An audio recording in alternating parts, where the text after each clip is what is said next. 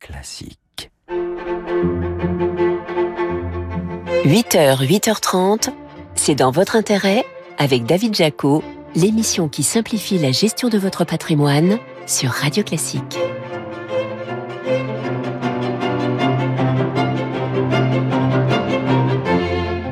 Bonjour, très heureux de lancer cette nouvelle émission sur Radio Classique, 30 minutes tous les dimanches à 8h, pour vous aider à mieux gérer votre patrimoine. Au sommaire ce matin, nous parlerons des crédits immobiliers, toujours plus chers et toujours plus difficiles à décrocher manifestement. L'immobilier à la montagne garde la forme, l'activité est dynamique et les prix progressent deux fois plus vite que dans le reste de la France, vous verrez. Le CAC 40 gagne plus de 10% depuis le 1er janvier. On verra si l'année est déjà faite ou pas pour la Bourse de Paris. Enfin, de plus en plus de propriétaires ou de locataires sont amenés à louer leur logement. Nous vous dirons quels sont les écueils, notamment fiscaux, à éviter. Mais d'abord, retour sur les infos patrimoniales qu'il ne fallait pas rater cette semaine.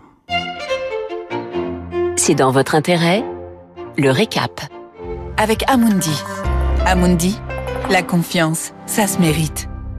Les meilleures infos patrimoniales de la semaine, c'est avec vous, Laurent Grassin. Bonjour Laurent. Bonjour David. Directeur de la rédaction de Boursorama. On commence notre récap par une bonne nouvelle pour les propriétaires de résidences secondaires.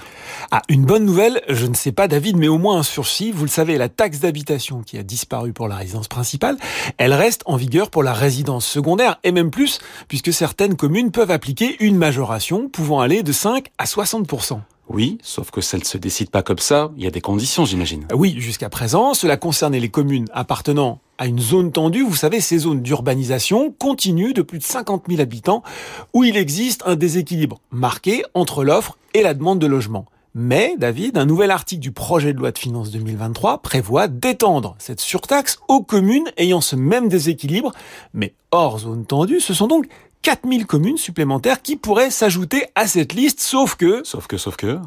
Sauf que la dite liste, elle doit être publiée par décret et que le ministre en charge des comptes publics, Gabriel Attal, a expliqué qu'il serait pris d'ici la fin du printemps, donc après le 28 février, c'est la date butoir pour que la surtaxe puisse s'appliquer dès 2023 dans les nouvelles communes, un sursis d'un an donc pour les propriétaires de résidences secondaires concernées. L'occasion de rappeler que sa résidence, qu'elle soit principale ou secondaire, on ne la construit pas comme bon nous chante. Et oui, c'est ce que vient de nous dire la justice. En tout cas, elle l'a dit à un propriétaire de Pouget, une commune de l'Hérault, qui avait décidé de construire une maison en l'absence de toute autorisation d'urbanisme sur un terrain non constructible en zone agricole. Ça fait beaucoup. Euh, l'édifice a été démoli au bulldozer. Loin d'être anecdotique, l'affaire semble mettre une spécialité locale puisque depuis 2012, 856 décisions de justice ont été prononcées dans le département pour des constructions et installations illégales. Laurent, vous avez un scoop pour nous. Les Français, tiens donc, veulent payer plus d'impôts. Oui, alors, euh, c'est un peu exagéré, mais pas complètement puisque la 23e édition du baromètre de l'Institut Paul de l'Ouvrier sur les services publics vus par les Français et les usagers nous livre des enseignements intéressants. Interrogés sur deux propositions, améliorer les prestations fournies par les services publics quitte à augmenter le niveau des impôts et des prélèvements, ou diminuer le niveau des impôts et des prélèvements, quitte cette fois-ci à réduire les prestations fournies par les services publics, eh bien, 50% choisissent l'amélioration des services publics, soit un point de plus qu'en 2021 et 19 points de plus qu'en 2013. À l'inverse, ils sont 46% à préférer une baisse d'impôts. Ils étaient 65% en 2014 et 45% en 2019 hôpitaux, écoles, justice, on peut y voir peut-être euh, une inquiétude liée à la dégradation des services publics euh, en France, plus qu'une envie d'être euh, taxé davantage, non? Oui, David, c'est sans doute, hélas, qui ressort en creux de ce baromètre. En tout cas, depuis le début de l'année, la bourse va bien. On assiste même à de folles variations sur certaines valeurs. Plus 110% le 3 février, plus 33% le 6, euh, moins 35% le 7, après l'annonce d'une augmentation de capital. Ne cherchez pas, ce n'est pas une star de la cote qui a tenu de telles variations, mais une petite société, 6 millions de valorisation. Bon, c'est qui? Son nom? Europlasma, spécialiste, comme son nom l'indique, de la torche à plasma utilisée notamment dans le traitement et la transformation des déchets. Pas vraiment de raison hein, à ce mouvement de hausse et de baisse, si ce n'est l'appétit retrouvé des investisseurs pour les valeurs risquées. En témoignent d'ailleurs les hausses vertigineuses de deux biotech, Eritech et Onxeo depuis le début de l'année. Attention, méfiance, surtout dans ce euh, genre de dossier très spéculatif, comme le dit Lao Tse, tout ce qui monte doit redescendre. Allez, merci Laurent Grassin pour ce récap, directeur de la rédaction de Boursorama. Justement, le CAC 40 ne fait que monter depuis le début de l'année. Va-t-il bientôt redescendre? Réponse maintenant. C'est dans votre intérêt La question à un milliard de dollars. Avec 10% de hausse sur le CAC 40 depuis le 1er janvier, l'année boursière est-elle déjà faite? Voilà notre question de la semaine. Bonjour Stéphane. Bonjour David. Stéphane Déo, directeur de la recherche stratégique monde chez Ostrom même, avoué que peu d'experts auraient misé leur chemise sur un CAC 40 à 7200 points aussi vite dans l'année. Hein. Oui, tout à fait. Euh, avoir une remontée du CAC euh, depuis septembre, c'est pas tout à fait une, surprise. Euh, il y avait un excès de pessimisme très clairement à la sortie de l'été. Le marché avait surajusté à la baisse, donc connaît un rebond pour nous, c'est pas vraiment une surprise. D'ailleurs, c'est pas que le CAC 40, c'est l'ensemble des bourses, l'ensemble des actifs risqués. Là, effectivement, euh, on a l'impression, comme souvent d'ailleurs, que le marché prend la bonne thématique, c'est-à-dire que finalement, on va pas avoir de récession très grave cet hiver. On va même avoir une petite croissance. Donc le marché remonte, mais comme souvent, bah, il prend la thématique, il la pousse un petit peu trop loin. Et là, on est sur des niveaux de valorisation maintenant des actifs risqués et en particulier des actions qui commencent à être, je dirais pas excessifs, mais qui commencent à être tendus. Donc oui, effectivement, on est sur des niveaux qu'on ne pensait pas atteindre aussitôt euh, sur le CAC 40. Mais dans le fond, cette euphorie boursière, Stéphane Déo, elle est justifiée parce qu'on a ce risque de récession qui existe toujours. Il y a l'inflation qui semble se calmer un peu tout en restant à un haut niveau. Et puis ces banques centrales qui continuent de remonter leur taux d'intérêt. Donc ma question elle est simple, c'est la situation économique, est-ce qu'elle justifie ce CAC 40 à 7200 points quasiment aujourd'hui Ce qui me gêne, moi, c'est quand on demande au marché quel est le scénario qu'il a en tête, euh, les niveaux que l'on a à l'heure actuelle sur les marchés sont pas aberrants. Ils sont probablement un petit peu trop optimistes, euh, indiscutablement, mais on n'est pas sur euh, de l'euphorie irrationnelle totalement. Par contre, comme vous l'avez dit, on a des chiffres économiques qui tiennent. On a eu 0,1% de croissance sur le quatrième trimestre en zone euro l'année dernière. On devrait avoir une toute petite croissance à l'heure actuelle. Donc, c'est pas des chiffres très très bons. Euh, si l'économie continue à tenir, le niveau actuel des bourses est justifiable, euh, même si une fois de plus on est probablement un petit peu trop. Par contre, si on venait à avoir un choc négatif, on n'est pas du tout, du tout protégé. Vous voyez, gérer de l'argent, c'est aussi gérer du risque. Et c'est ça qui euh, commence à nous faire un petit peu peur, c'est que finalement, euh, les valorisations du marché sont légèrement trop élevées, mais ça c'est pas c'est pas un vrai problème. Le, le vrai problème, c'est plutôt si on avait un choc négatif, ce qui est toujours possible. On a d'ailleurs eu plusieurs depuis quelques années. Là, on est très très mal protégé contre ce genre de choc. Donc, Donc les marchés boursiers, quelque part, ont acheté un scénario rose, l'absence de récession, la désinflation, des banques centrales moins dures. On a le droit d'y croire. Vous y croyez? Nous, on y croit. C'est notre scénario central. Mais une fois de plus, euh, d'une part, c'est une croissance qui va rester extrêmement molle. Je vous l'ai dit, 0,1% de croissance à la fin de l'année dernière sur le quatrième trimestre. On devrait avoir un chiffre à peu près similaire sur le premier trimestre. C'est pas des chiffres qui font rêver. Si on reste sur cette tendance-là, le marché est grosso modo là où il doit être, peut-être un petit peu trop haut. Euh, mais pas dans des proportions totalement déraisonnables. Donc le quelque problème, part, quelque part, l'année est déjà faite à vous écouter. Dit autrement, le potentiel de hausse des marchés, pour moi, reste limité. Alors, ce qu'il faut garder à l'esprit aussi, c'est que je pense que beaucoup d'investisseurs ont raté ce rebond. Ils essayent de sauter dans le train en retard et donc euh, ils rachètent. Et donc, ça fait glisser les marchés vers le haut. Donc, on pourrait très bien avoir cette tendance qui continue. Vous voyez, pour des raisons techniques, c'est pas des raisons fondamentales. Euh, mais si cette performance continue, si on regagne 5 à 10 sur euh, sur les actions, ce qui est tout à fait euh, plausible, hein, là par contre on arrivera sur des niveaux qui sont euh, excessifs et donc qui nous exposent à un risque de, correction des marchés. Donc oui, pour nous, on est sur des niveaux à l'heure actuelle sur les actions où c'est très difficile de justifier, sauf grosse surprise positive de l'économie, c'est très difficile de justifier des progressions très fortes à horizon fin. Et on ne se leurre pas des mois à plus 10%, c'est évidemment intenable pour euh, la bourse. Évidemment. Malheureusement, oui, euh, on va pas faire 10% tous les mois. Enfin, en tout cas, c'est pas notre prévision pour cette année.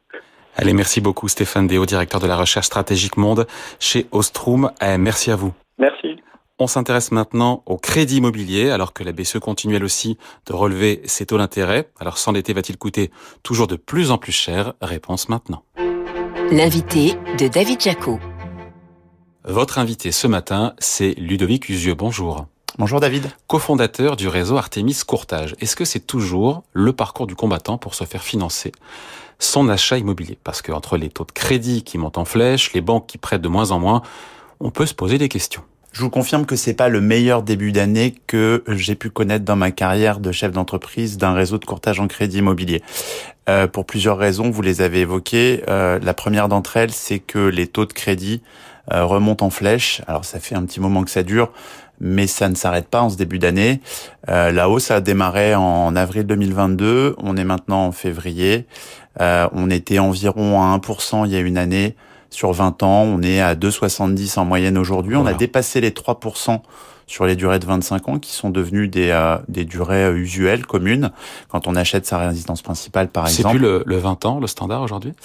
Bah, le, le, 20 ans a longtemps été le standard, vous avez raison. Et puis, euh, comme on a eu euh, au milieu de toutes ces mauvaises nouvelles, l'inflation, la hausse des taux, le taux d'usure, on a eu aussi une norme qu'on appelle norme HCSF qui contraint à avoir des charges de crédit qui représentent 35% au maximum de ses revenus. La variable d'ajustement, ça a été la durée du crédit. C'est-à-dire qu'on est passé d'une durée moyenne, vous avez raison, qui était aux environs 2 et, et plutôt même plus bas que 20 ans, à aujourd'hui une durée qui est supérieure à 20 ans en moyenne et qui est supérieure à 22 ans et demi pour les primo-accédants, qui représente évidemment euh, le, le, le, dynamisme et l'émulation d'un marché immobilier. Quand les primo-accédants achètent, tout le marché est fluide. Et aujourd'hui, c'est un peu compliqué. Donc le coût d'un crédit immobilier a largement plus que doublé en un an.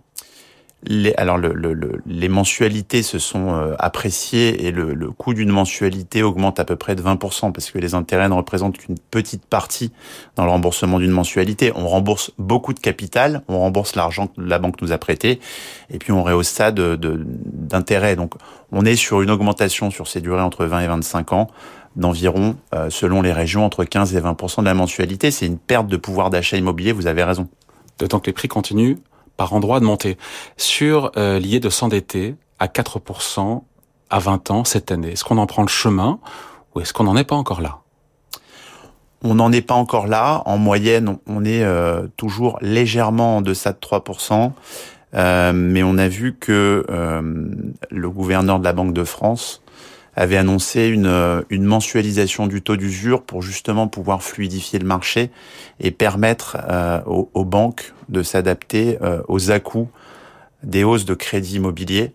Euh, les hausses de crédit immobilier sont la conséquence de l'inflation, de la hausse des taux euh, bah, de la BCE directeur, de la hausse des marchés obligataires, et donc ce taux d'usure est revu mensuellement. Ça permet de faire des hausses avec moins d'à-coups que, que ce qui était précédemment observé.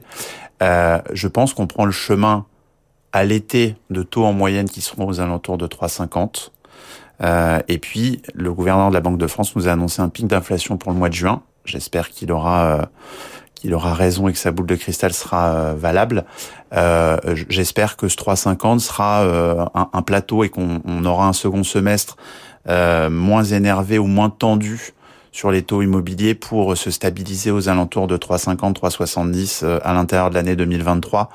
Euh, je ne pense pas qu'on verra 4 en moyenne avant la fin de l'année. Bon, et ce relèvement du taux d'usure dont on parlait, donc taux maximum auquel les banques peuvent prêter, il est à 3,79% depuis le 1er février. Est-ce que ça débloque le marché du crédit immobilier depuis euh, là, depuis son application?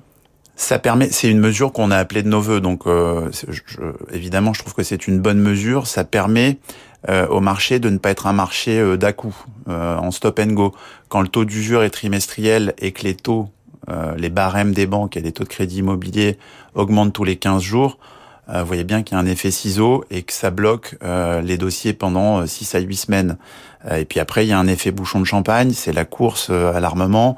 Tout le monde rapporte son dossier de crédit auprès des pôles immobiliers, les particuliers, mais aussi les, les courtiers. Donc ça va permettre de fluidifier le marché et euh, cette mesure est exceptionnelle et temporaire. Hein, c'est de, de, février à juillet. Le taux d'usure sera mensuel.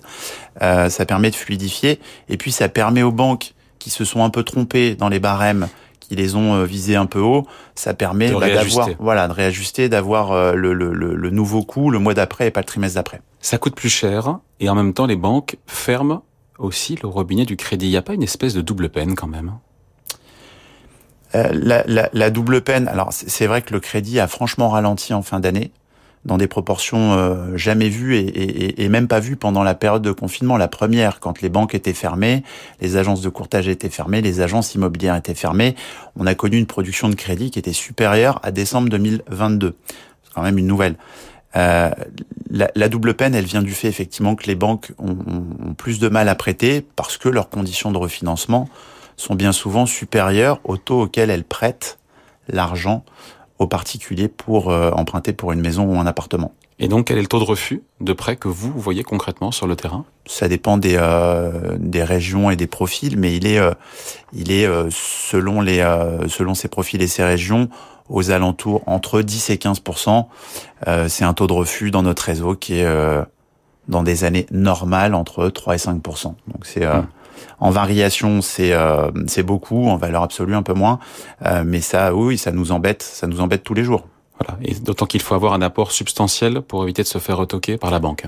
C'est c'est effectivement le cas, c'est-à-dire qu'après avoir après avoir étiré au maximum les durées d'emprunt et être quasiment au taquet, euh, en tout cas au plafond aux alentours de 22 ans et demi pour les primo-excédents, on est aussi sur la dernière variable d'ajustement que représente l'apport personnel, euh, qui est au plus haut en cette fin d'année 2022. On est en moyenne sur tous les dossiers aux alentours de 70 000 euros, frais compris, donc euh, les frais de notaire, les frais d'agence, etc., plus un peu d'apport pour financer l'opération. C'est au-delà d'être très haut, c'est un, un peu inégalitaire ou inéquitable parce que cet apport personnel, euh, en règle générale, euh, il est l'objet d'une donation ou d'une solidarité intergénérationnelle. C'est de l'argent qu'on récupère des parents, des grands-parents, des ascendants en règle générale, et c'est pas le cas de tout le monde. Ouais. En conclusion, la hausse des taux des prêts immobiliers, elle va se poursuivre cette année, c'est une, quasi-certitude, même si on est plus trop loin du, du maximum, du plafond Oui, avec moins d'intensité, on va, euh, je pense que cette hausse va se poursuivre, mais qu'elle va euh, décélérer, qu'on va encore avoir des barèmes à la hausse dans les banques, probablement jusqu'au mois de mai-juin, et on refera un point à ce moment-là, parce que je, je, pense que ça va être beaucoup plus calme au deuxième semestre. Merci Ludovic Usieux, cofondateur du réseau Artemis Courtage. Merci à vous. Merci David. Que faut-il savoir avant de mettre son logement en location? Réponse maintenant. C'est dans votre intérêt. On ne vous impose rien complément de revenus, amortissement des charges d'entretien, présence dans le logement pendant les vacances. Nombreuses sont les raisons qui amènent aujourd'hui les propriétaires ou locataires de leur résidence principale à louer tout ou partie de leur logement. Bonjour maître Jérôme Barré. Bonjour David. Avocat fiscaliste associé au sein du cabinet Yards. Est-ce que n'importe qui déjà peut mettre euh, aujourd'hui en location sa résidence principale? Est-ce qu'il y a des obstacles juridiques déjà? Alors n'importe qui peut le faire, évidemment, ça c'est le sujet du jour. Mais non pas des obstacles, mais des règles du jeu à respecter. Tout d'abord, les copropriétés euh, ne sont pas toujours d'accord pour qu'il y ait euh, une sous-location. Elles veulent savoir qui sont les, les utilisateurs. Deuxièmement, quand vous êtes bailleur, quand vous êtes pardon euh, locataire, souvent dans le cadre du contrat de, de location, on ne vous permet pas de, de, de sous-louer. Donc si vous voulez sous-louer, notamment le week-end quand vous partez, eh bien il faut demander, euh, il faut demander au, au, au, au propriétaire principal, si je puis dire. Enfin, euh, dans un certain nombre de communes, on n'autorise pas les locations saisonnières style Airbnb. Euh, donc, il faut les vérifier à la mairie si c'est quelque chose de possible. Et à Paris, par exemple, vous devez faire des déclarations euh, quand c'est autorisé, une déclaration de meublé et acquitter une taxe de séjour. Autre aspect qui interroge les personnes qui souhaitent donner en location leur résidence principale, c'est la fiscalité des revenus de la location. Qu'est-ce qu'il faut savoir? Alors, ce qu'il faut savoir, c'est qu'on va rentrer dans le domaine du meublé. En général, quand vous louez votre résidence principale, vous ne videz pas les biens, les, les, les, les meubles que vous avez dans votre temps. Vous allez rentrer dans le meublé. Le meublé, ça signifie que vous avez un régime particulier. Soit vous avez un niveau de recette tout compris, parce que vous pouvez être aussi pollué, si je puis dire, par d'autres locations meublées que vous avez par ailleurs, au-delà de 23 000 euros. Et en dessous de 23 000 euros, euh, vous n'êtes pas dans un meublé professionnel. Donc euh, le sujet, c'est que vous allez avoir droit à d'abord une taxation sur les LBIC, euh, et, ensuite, si vous êtes en meublé professionnel, vous aurez des éléments d'amortissement qu'on verra peut-être tout à l'heure. Les bailleurs se demandent souvent s'il vaut mieux choisir le régime micro ou le régime réel pour la taxation des bénéfices. Comment choisir entre les deux? Le seuil, le seuil de, de, de, de, charge que vous allez pouvoir avoir et la simplicité. Le régime micro fait qu'en location meublée de tourisme, vous avez euh, une un seuil de chiffre d'affaires à ne pas dépasser qui est de 176 000. Et alors, quand vous n'avez pas dépassé ce seuil, ce qui est finalement pas si facile que ça à atteindre, la location meublée vous permet d'avoir un abattement automatique de 71% sans autre forme de procès. Donc c'est la solution la plus simple. Si vous êtes en régime réel, vous devrez tenir une comptabilité et définir les charges déductibles, c'est-à-dire euh, la taxe foncière, etc., etc. C'est un calcul nettement plus compliqué. Bon, on n'a pas parlé, euh, maître, des, euh, des, cotisations sociales. Il y en a. Hein, Ça, c'est le piège. Le piège, c'est qu'on pense qu'il n'y a pas de cotisations sociales. Et en plus, on pense que lorsque l'on n'est pas dans les seuils que je viens de décrire sur le plan fiscal, on éviterait les cotisations sociales. Pas du tout un bailleur qui perçoit plus de 23 000 euros de recettes va tomber dans les cotisations sociales. Il va donc devoir les déclarer spontanément. Et le volume des cotisations sociales est de l'ordre de 30% du gain qu'il va, euh, du chiffre d'affaires réalisé. Il y a un possible, on va dire, régime d'exonération pour les bailleurs? C'est ce que j'appelle l'appartement de la grand-mère. L'appartement de la grand-mère, les enfants sont partis, la chambre de service, euh, on peut la louer, elle est attenante, au, au, elle touche l'habitation principale, c'est possible, il faut que les pièces soient louées pour la résidence principale de l'intéressé, de, de l'occupant. Euh, ce doit être également la résidence principale de celui qui loue, donc le locataire et le bailleur devront être euh, en résidence principale. Et enfin, il ne faut pas dépasser un barème 192 euros du mètre carré en, en, en Ile-de-France et 140 dans les autres régions. Que se passe-t-il, maître, si un contribuable souhaite céder sa résidence principale, si celle-ci a été mise en location, comment sera traitée fiscalement la plus-value de cession? Cela restera la résidence principale pour autant qu'on ne joue pas avec le jeu, si je puis dire. Si vous avez un appartement que vous avez découpé en deux avec deux entrées et que vous l'avez loué durablement, en meublé, euh, on vous dira que ça n'était plus votre résidence principale. Vous n'aurez pas l'abattement, euh, l'exonération. Mais si vous êtes dans quelque chose qui est sporadique, euh, la tolérance sera là. Merci beaucoup, maître Jérôme Barré, avocat fiscaliste associé au sein du cabinet Garde. Merci. Merci, Merci David. Allez, cette question à présent, en pleine période de vacances scolaires. Est-il raisonnable d'acheter un logement au sport d'hiver. C'est dans votre intérêt, les clés de l'immobilier. Peut-on encore investir dans l'immobilier à la montagne malgré les évolutions récentes, surtout celles liées au dérèglement climatique? On en parle avec vous, Laurent Saillard. Bonjour Laurent. Bonjour David. Journaliste au magazine Le Revenu. Bon, de la neige, il y en a en ce moment en station, non? Oui, mais simplement l'enneigement naturel, David, des, pistes de ski n'est plus garanti. Et chaque année, c'est euh, un peu la même inquiétude dans, dans les stations. Est-ce qu'il y aura assez de neige au début et jusqu'à la fin de la saison? Alors, le dérèglement climatique, en fait, il réduit l'enneigement naturel en quantité, mais aussi en durée. Et en fait, il influe euh, sur la température de l'air et donc sur la possibilité de produire de la neige de culture, qui est, qui est l'alternative à la neige naturelle. Alors, selon Météo France, les projections à, à horizon 2050 donneraient une, une, réduction de la durée d'enneigement de plusieurs semaines en moyenne montagne. Mais euh, quand même, les stations ont fait des investissements, à la fois pour produire de la neige de culture dans tout type de situation, et pour développer d'autres activités que le ski.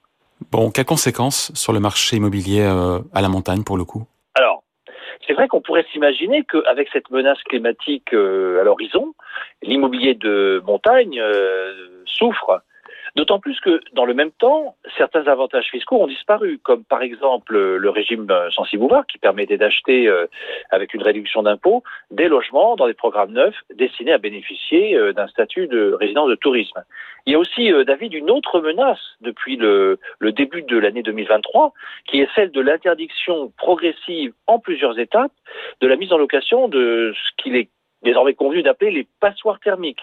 Et donc pour commencer, c'est des logements qui ont un diagnostic de performance énergétique, le fameux DPE de niveau G, ça c'est jusqu'à 2025. Puis à compter de 2028, ce seront les biens classés F, et à partir de 2034, les biens classés E. Or, selon la Fédération nationale de l'immobilier, la FNAIM, un tiers des logements dans les stations de montagne sont dans les catégories F et G. Et en fait, dans le recensement que fait la FNAIM, on montrait à trois quarts des appartements si on inclut la catégorie E. Laurent, ça fait beaucoup de pression. On imagine que le marché doit souffrir Eh bien, euh, David, en fait, pas du tout. En tout cas, pour le moment. Si vous comparez euh, l'évolution des prix, euh, la hausse moyenne dans l'ancien, vous savez, David, a été à peu près de 4% sur un an au niveau national.